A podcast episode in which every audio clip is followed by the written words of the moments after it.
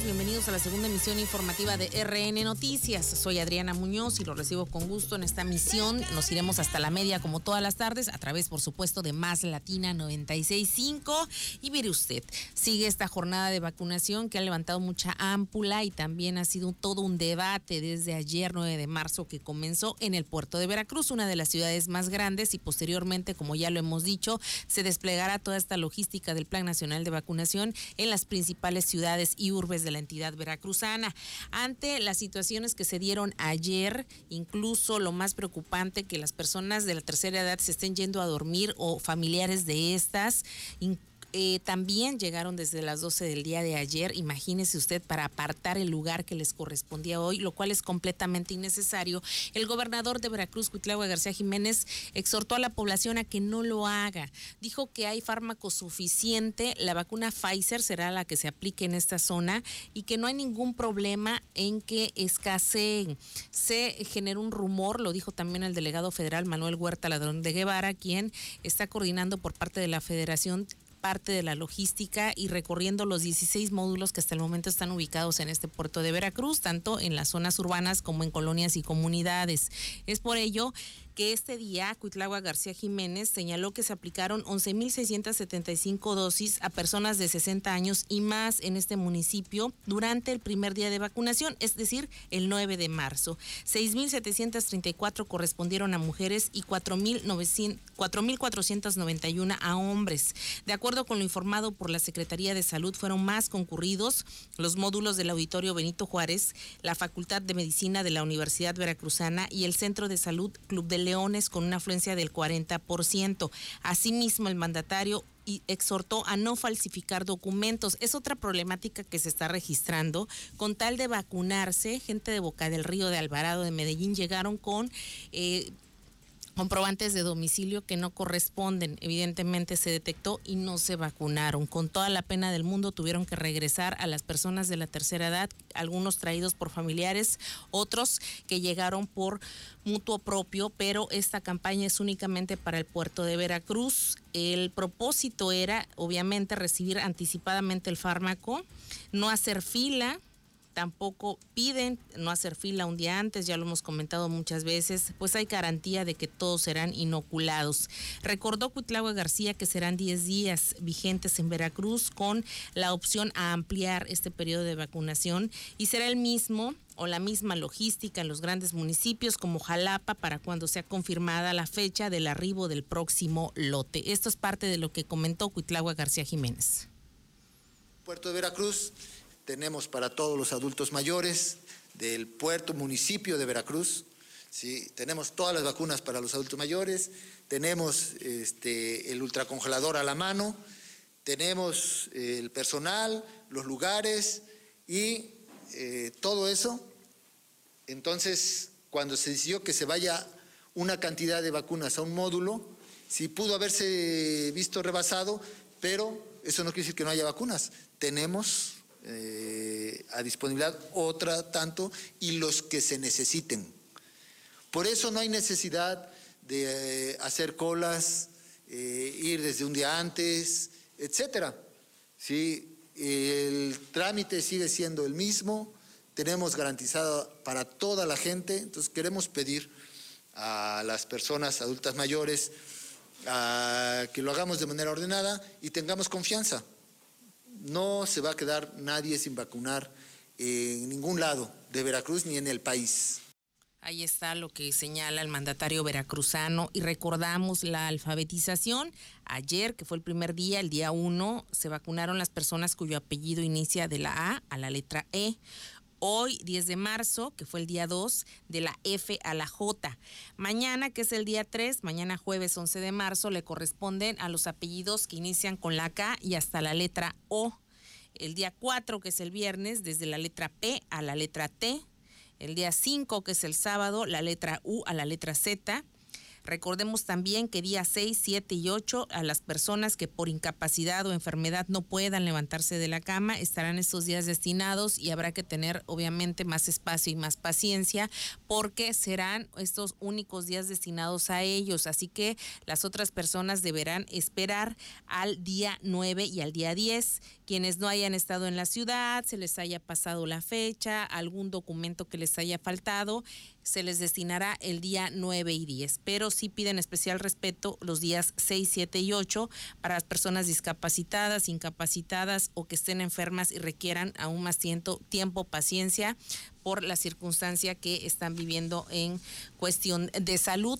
Esto es lo que comenta al respecto el gobernador, quien también señala que en cuanto al avance a nivel estatal, en 60 puntos del estado, como Atulcingo, Aguadulce, Astacinga, Carlos Acarrillo, Chinampa de Gorostiza, Chontla, Cuitláhuac, Filomeno Mata, Jamapa, Jesús Carranza, Lerdo de Tejada, Mariano Escobedo, Naranjal, Perote, Tancoco, Tenampa, Tepatlaxco, Tepetzintra, Totutla, Yanga y Sosocolco se han suministrado hasta el momento 8.890 inyecciones. tenemos las vacunas para todos. Eh, ahora el puerto queda a cargo de Miguel Ángel Sierra Carrasco, que es el funcionario que sustituye a Antonio Luna. Yo quiero agradecerle personalmente a él. 7 de la tarde con nueve minutos. Y mire usted, también el secretario de Salud, Roberto Ramos Alor, hizo su respectivo exhorto. Señaló que las vacunas eh, no están contadas específicamente, hay una planación, una radiografía de acuerdo a la zona que demográficamente estemos hablando, así, pero esto no implica que vayan a faltar vacunas. Insistió en que haya congruencia y también un poquito de sensibilidad por parte de la ciudadanía, principalmente paciencia, porque a todos les va a tocar. Les informo, vacunas hay para todos. Les repito, hay vacunas para todos y todas, porque hay que decirlo también, que durante la vacunación del día de hoy, personas en un acto de mala fe, acción perversa, se dedicaron a decir en las filas de espera de los módulos a nuestros adultos mayores que ya no había vacuna, que se fueran, o enviaban cadenas de WhatsApp diciendo que se suspendió la vacuna, que se recuperen, que se fueran a sus domicilios. Por ello, visite de manera personal los módulos para reiterarles que vacuna hay suficiente y si se acaba, pedimos más, porque ya lo dijo el presidente Andrés Manuel López Obrador. Todos los mexicanos serán vacunados de manera gratuita. Todos, absolutamente todos. Solo, familia veracruzana, hay que esperar las fechas en que les toca a cada grupo de la población, a cada municipio y a cada ciudad. 7 con 11, Roberto Ramos Salor también exhortó nuevamente a los residentes de Veracruz a que participen de manera organizada, que respeten el orden alfabético y el trabajo de las unidades de vacunación, porque también a veces se desesperan y son un poquito, se alteran un poco con el personal del sector salud y realmente no tienen la culpa. Hay una organización bastante general, bastante fuerte, bastante importante alrededor de todo este trabajo y es el personal de primera línea quienes los están atendiendo, lo hacen con mucho gusto, es obligación, pero bueno, también son seres humanos, hay que tenerles consideración. Nuevamente hago el llamado a todas las familias residentes del puerto de Veracruz, que participen en este proceso de manera organizada, respetando el orden alfabético y el trabajo de cada uno de los 16 módulos como hoy exitosamente se llevó a cabo. Mañana miércoles 10 de marzo le toca a las letras, escuchen bien, de la F, G, H y latina y la J. Por favor, ciudadanos y ciudadanas, desayunen antes de ir a la vacuna.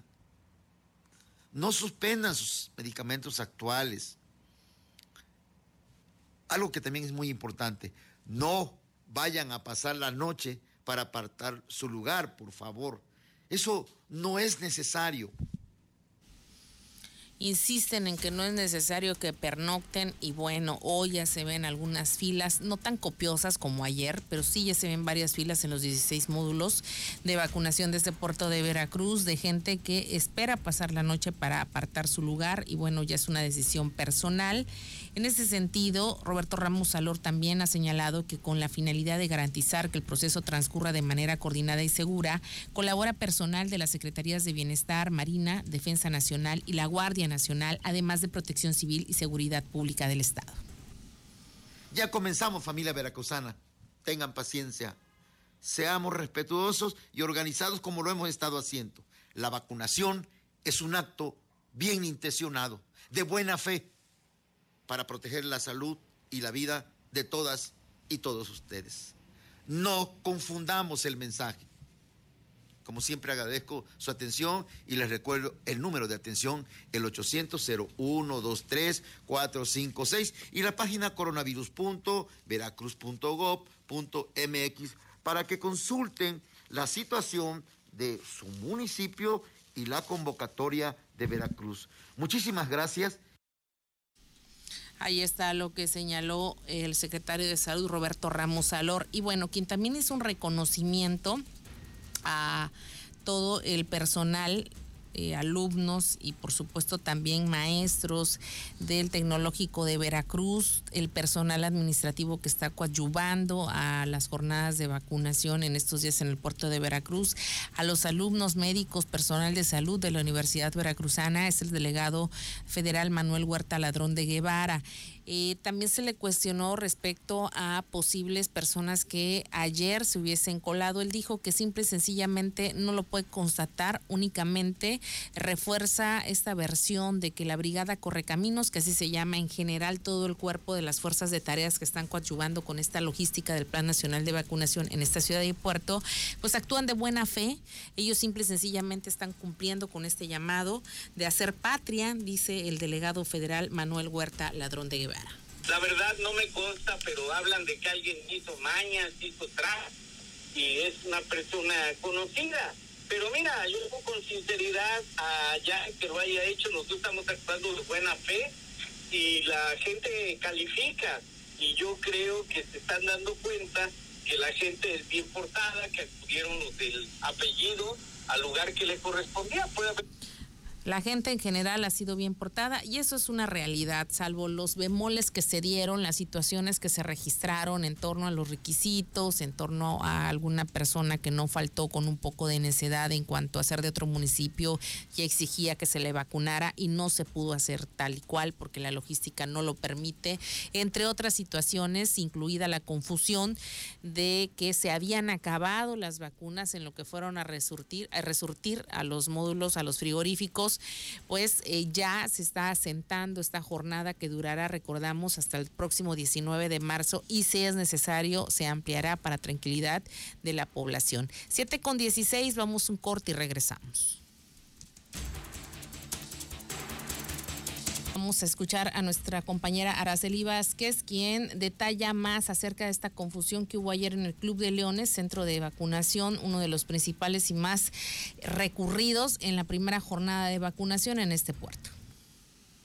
En el módulo del Club de Leones de la ciudad de Veracruz se terminó un paquete de 700 dosis de vacunas anti-COVID, aunque enseguida se enviaron 500 más. El delegado de la Secretaría del Bienestar, Manuel Huerta Ladrón, confirmó que la vacunación nunca se detuvo y reiteró que hay vacunas suficientes porque se hace la planeación por municipio. Informó que hubo una confusión donde un doctor aseguró que se habían acabado las dosis e iban a cerrar el módulo. Al momento de enterarse, surtieron 500 dosis más. La gente decidió quedarse a dormir la noche anterior en este punto de vacunación por miedo a que se acabaran las dosis. Se comunicó que en este periodo se está aplicando la vacuna Pfizer y comentó que si hubiera personas que no llegaran a vacunarse pasarían al día de rezago pero no quedarían sin vacunarse. Para RN Noticias, Araceli Viveros.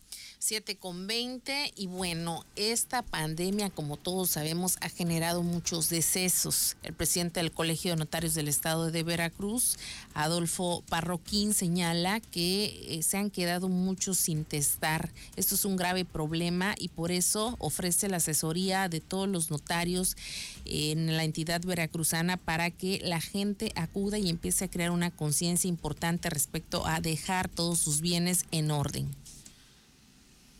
Los fallecimientos repentinos por la afectación del coronavirus han proporcionado que en el país estén surgiendo serios problemas en materia testamentaria, reveló Pedro Fernández Martínez, presidente nacional de la Asociación Mexicana de Profesionales Inmobiliarios. Si no deja testamento, una persona, sus bienes quedan intestados y cualquier persona que tenga derecho a heredarse puede adjudicar esos bienes sin que sea nuestra voluntad que se los puedan adjudicar ellos. Entonces, por eso es importante el testamento, evitar problemas, evitar discordia entre las familias y asegurar que nuestro patrimonio quede en manos de quien así lo deseamos. Solo el 5% de la población cuenta con su testamento y muchas familias ya se enfrentan a conflictos por falta del documento, informó para RN Noticias Kaori Vázquez. Gracias, Kaori. Y bueno, es importante heredar bienes, no problemas, así que hay que hacernos también una cultura poco a poco y que nos vaya ayudando lo que hemos vivido en esta pandemia respecto a lo que se ha vivido. Por eso, Adolfo Montalvo Parroquín, presidente de la Asociación del Colegio de Notarios del Estado de Veracruz, hace este llamado y si es necesario, porque por mucho o poco que tengamos, siempre es vital mantener las cosas en orden. Es algo prioritario por nuestras familias y por la tranquilidad de ellos una vez que ya no estemos. 7 con 21 en más información, también déjenme decirles que Estados Unidos ha combinado a sus connacionales a que no viaje en este en esta primavera a los paraísos mexicanos como Cancún y Los Cabos en el famoso Spring Break. Estados Unidos exhorta a sus ciudadanos a no viajar a México por la temporada de Spring Break, lo anterior debido al COVID-19. Las autoridades estadounidenses lanzaron una alerta a los ciudadanos para que consideren no viajar a tierras mexicanas para esta temporada que son las vacaciones de primavera. Lo anterior se dio a conocer en la alerta de salud y seguridad emitida ayer por la Embajada de Estados Unidos en México. Asimismo, se dio a conocer que los cruces fronterizos terrestres con México se limitan a viajes esenciales hasta por lo menos el 21 de marzo de 2021, con la probabilidad de que se extienda por el tiempo que sea necesario, informó para RN Noticias Luis Montt. Muchas gracias a Luis Mon. Y mire, este miércoles llegó a México un nuevo lote con 200 mil dosis de la vacuna rusa Sputnik 5 contra COVID-19 que serán aplicadas a adultos mayores.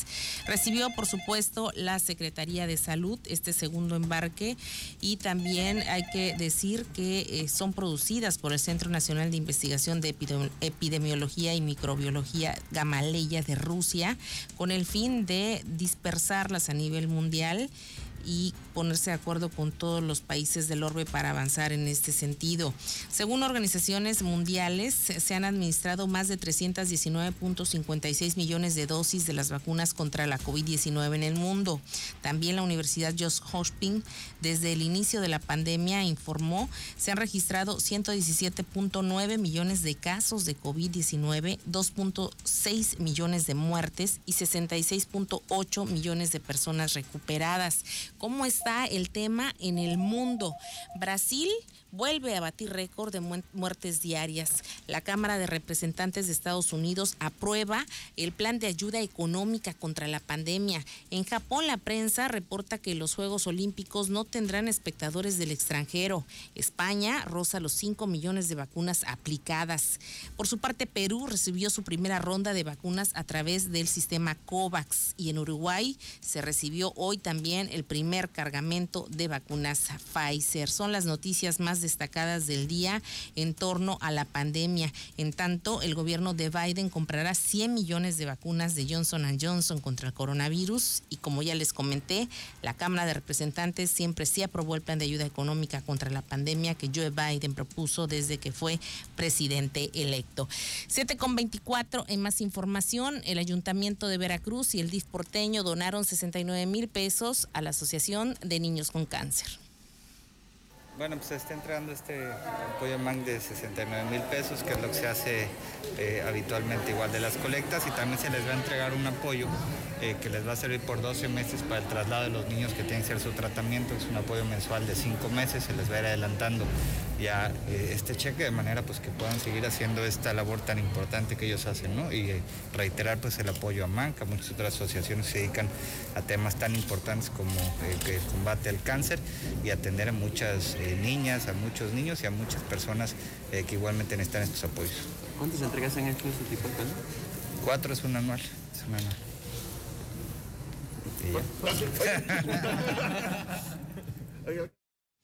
Ahí está lo que dio a conocer el alcalde de Veracruz, Fernando Yunes Márquez, quien encabezó este evento esta mañana con su esposa, Mariela Loman de Yunes, presidenta del DIF municipal de Veracruz. 7 con 25 en información de corte político y electoral por regalar despensas y actos anticipados de campaña. Los representantes del partido Movimiento Regeneración Nacional eh, denunciaron ante los órganos electorales eh, a José Francisco Yunes Zorrilla, quien es candidato de la Alianza PRI-PAN-PRD a la Diputación Federal por Coatepec, y a la alcaldesa de Jico, Gloria Galván Orduña quienes denunciaron David Agustín Jiménez Rojas y Gabriel Onésimo Zúñiga Obando, quienes son representantes de Morena ante los órganos electorales, en este caso ante el Instituto Nacional Electoral y el OPLE. De acuerdo con David Agustín Jiménez Rojas, representante propietario ante el organismo público local electoral de Morena, les hicieron llegar despensas del gobierno estatal que habrían sido entregadas a la población en beneficio del candidato por la coalición Va por México. Señaló que Yunes Zorrilla y Galván Orduña están utilizando al DIF municipal para incurrir en estos delitos a través del programa Espacios Alimentarios para Desayunos Escolares. Porque a la vieja usanza priista siguen comprando voluntades, siguen comprando votos, siguen comprando conciencias. Y eso no lo vamos a permitir. Nosotros luchamos de manera constante durante décadas por una transformación de la vida pública. Y estos rufianes siguen actuando como puercos, como marranos, como cochinos. Y ahí está la prueba. Siguen repartiendo de manera eh, reiterada despensas en todo el distrito de Coatepec. Esta despensa nos la hicieron llegar ciudadanos que están cansados de esas viejas prácticas de esa, vieja usanza. Entonces vamos a presentar esta denuncia, esperemos que el órgano público local electoral haga lo conducente Ahí está, recordamos los presuntos delitos, regalar despensas y actos anticipados de campaña. Harán esta denuncia formal ante los organismos conducentes, es decir, ante el organismo público local electoral y ante el Instituto Nacional Electoral. Así las cosas en materia política son los tiempos, ya son la efervescencia electoral que de aquí hasta junio y tal vez un poco más va a continuar en la entidad veracruzana y en todo el país porque son elecciones históricas y concurrentes. 7 con 28 en más información. Este día el alcalde de Boca del Río, Humberto Alonso Morelli, inauguró más obras, esta vez en la cabecera municipal. A mi amigo el arquitecto Julio César Torres Sánchez, director de Obras Públicas, bienvenido y a mi amigo Daniel Velasco González, director de Participación Ciudadana del Ayuntamiento de Boca del Río. Quiero decirles que me da mucho, mucho sentimiento estar aquí en la cabecera, porque yo llevo, pues a lo mejor más de 10 años de haber eh, mudado mi oficina personal, mi despacho, aquí a, a la cabecera. Me siento boqueño de origen aunque nací en Veracruz, pero siempre he vivido en Boca del Río. Y primero tuve mi oficina aquí en la calle Orizaba, muy cerca de aquí. Luego fui vecino de Aurora, ahí en la, calle Juárez. Y ahora tengo mi oficina institucional en el Palacio Municipal. Y de verdad me siento muy, muy contento, me siento muy satisfecho y me siento muy agradecido con la gente de Boca del Río que me haya dado la oportunidad de estar aquí Ahí está el alcalde Humberto Alonso Morelli, quien, hay que decirlo, este es su último año de la administración e inauguró esta obra de repavimentación en la Avenida Independencia con una inversión de 2 millones de pesos, 323 mil 284 pesos. El presidente municipal boqueño inauguró lo que es la, la repavimentación asfáltica de la calle Independencia entre calle Jalapa y Boulevard Miguel Alemán, justo en el centro de la cabecera municipal. Precisó que en la obra de Independencia entre Jalapa y Boulevard Miguel Alemán se repavimentaron más de 5 mil metros cuadrados de la superficie de rodamiento con asfalto, asfalto perdón, tendido en caliente. Se realizó el señalamiento vial horizontal, fueron renivelados 15 pozos de visita del sistema de drenaje y se colocaron tapas y brocales nuevos fabricados en concreto polimérico de alta resistencia, lo que eficientará de manera importante el mantenimiento de los drenajes de la calle. 7 con 30, nos vamos, gracias por el favor de su sintonía. Mañana en punto de las 7 de la mañana, mi compañero Saúl Esteves y una servidora en la primera emisión de RN Noticias por supuesto, y más latina. En tanto, pase una excelente noche.